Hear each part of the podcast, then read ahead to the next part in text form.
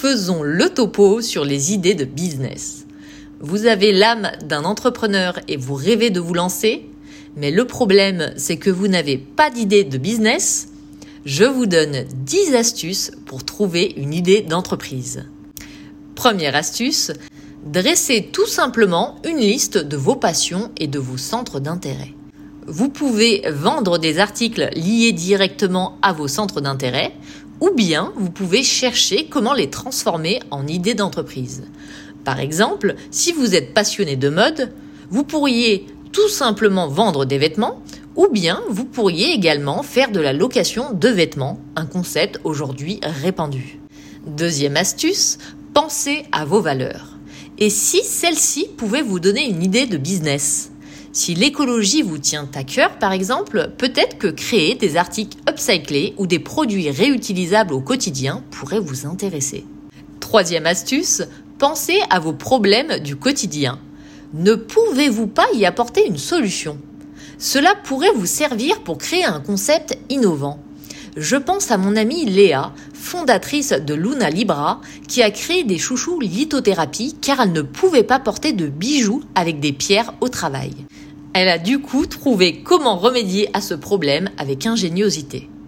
Quatrième astuce, identifiez vos compétences, vos points forts, voire vos talents. Si vous êtes doué en couture par exemple, peut-être que vous pourriez imaginer un e-shop avec des vêtements ou accessoires faits à la main. Cinquième astuce, faites des recherches en ligne.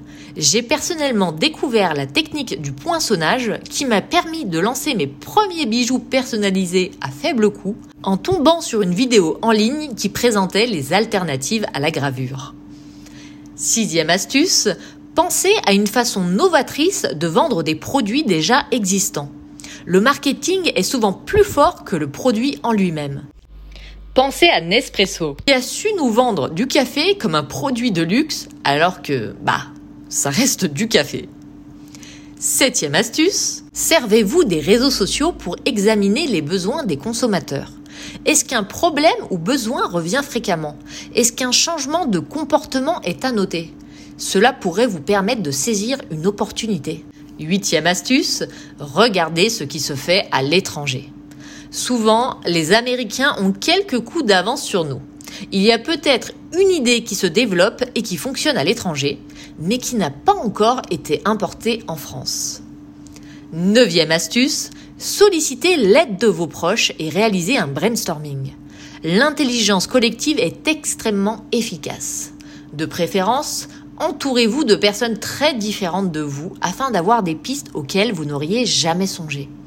Enfin, dixième astuce, étudier les statistiques économiques des entreprises en croissance. Certains marchés sont très porteurs. Je pense par exemple à tout ce qui touche à la mode, aux cosmétiques, au luxe. Je vous recommande même de vous intéresser aux statistiques économiques de votre région si par exemple vous pensez à l'éventualité d'une boutique physique.